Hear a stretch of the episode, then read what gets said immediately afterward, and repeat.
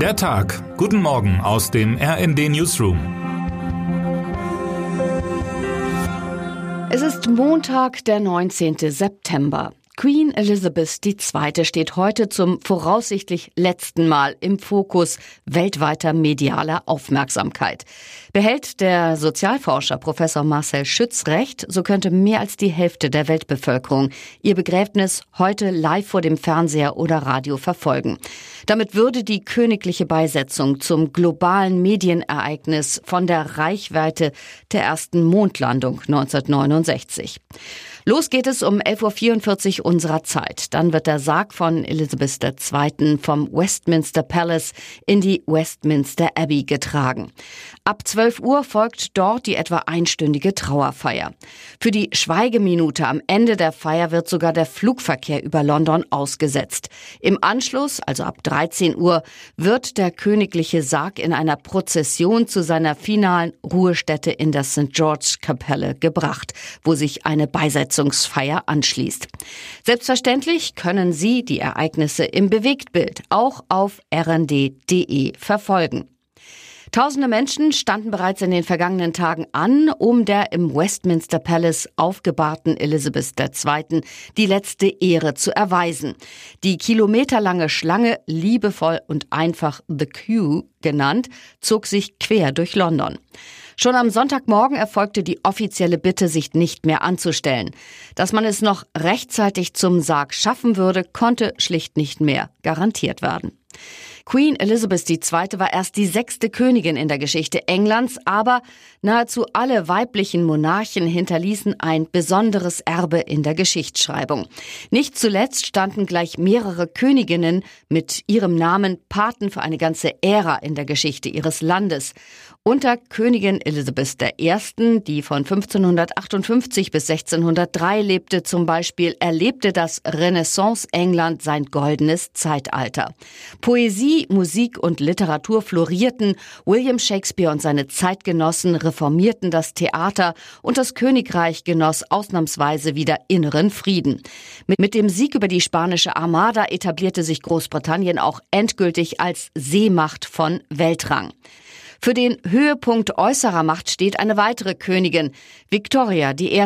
von 1819 bis 1901. In ihrer Regierungszeit wird Großbritannien zur Weltmacht, das Vereinigte Königreich zur Nation, in der die Sonne niemals untergeht. Victoria ist zudem länger an der Macht als jeder andere Monarch in der Geschichte des Königreichs vor ihr. Ein Rekord, den erst Queen Elizabeth II. bricht. Was außerhalb dieses Rekords Elizabeths Erbe sein wird, ist hingegen noch unklar. In ihrer Regierungszeit hört Großbritannien auf, Weltmacht zu sein. Die Befreiungskriege ehemaliger Kolonien bringen unsäglich viel menschliches Leid. Die in ihrem Land so verehrte Königin erfährt aus den Kolonien dieser Tage viel Kritik. Ein königliches Begräbnis ist auch immer ein Übergang. Erst jetzt ist Charles III. wirklich der neue König Großbritanniens. Ist er auch der letzte? Einige Experten rechnen bereits damit, dass das Ende der britischen Königsfamilie gekommen sein könnte. Dass es nur die charismatische Elizabeth war, die eine überholte Institution am Leben hielt. Ob das stimmt, kann nur die Zeit zeigen. Noch ist die Sonne über dem Vereinten Königreich aber nicht untergegangen. Und das nicht nur im übertragenen Sinne, wie der Bestseller-Autor Randall Munro errechnet hat.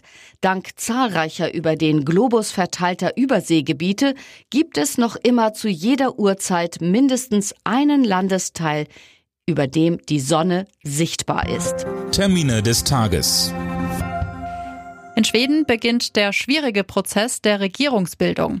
Parlamentspräsident Andreas Norlen will heute mit den Vertreterinnen und Vertretern der verschiedenen Parteien sprechen, um zu ergründen, wem er den Auftrag für eine Regierungsbildung erteilt. Favorit ist der konservative Ulf Christasson, dessen Partei die drittmeisten Stimmen erhielt. Vor dem Start der 77. UN-Generaldebatte in New York treffen sich Vertreterinnen und Vertreter vieler Länder, um in einem Vorgipfel über das Thema Bildung zu diskutieren. Die Verkehrsministerinnen und Verkehrsminister der Länder kommen heute zu einer Sondersitzung zusammen. Um 14.30 Uhr gibt es eine Online-Pressekonferenz. Wer heute wichtig wird. Auf La Palma jährt sich heute der historische Vulkanausbruch zum ersten Mal. Die Wucht des noch immer namenlosen Vulkans auf La Palma änderte das Leben der Menschen vor Ort grundlegend. 1000 Häuser, rund 12 Quadratkilometer bebautes Land und 2,2 Quadratkilometer Bananenplantagen fielen der Lava zum Opfer.